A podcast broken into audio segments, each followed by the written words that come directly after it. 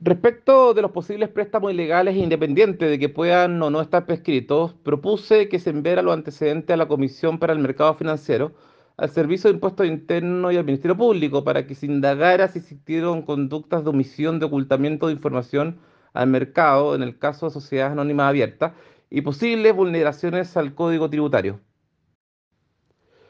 Lamento que por cuatro votos a favor, eh, tres votos en contra de la UDI y una abstención, se negaran a enviar esta información al Ministerio Público. Sin embargo, se logró remitir eh, las conclusiones a la Comisión para el Mercado Financiero, al Servicio de Impuestos Internos y a la Contraloría, quienes evaluarán si es necesaria otra medida, que espero que finalmente esta sea el de remitir aquellos antecedentes al Ministerio Público para que éste pueda investigar si existen eh, elementos que reviertan el carácter de delito.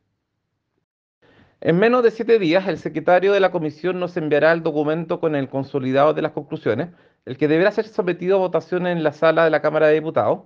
esperando que en dicho informe se deje claro que existió un trato preferente que le dio la Superintendencia de Casinos de Juego Antonio Martínez y Enjoy Viñada del Mar, Además de que a la fecha el municipio no ha sido lo suficientemente eficiente en la gestión del casino, pues aún falta por ingresar enormes cantidades de dinero y obras comprometidas que no se han iniciado por una serie de excusas.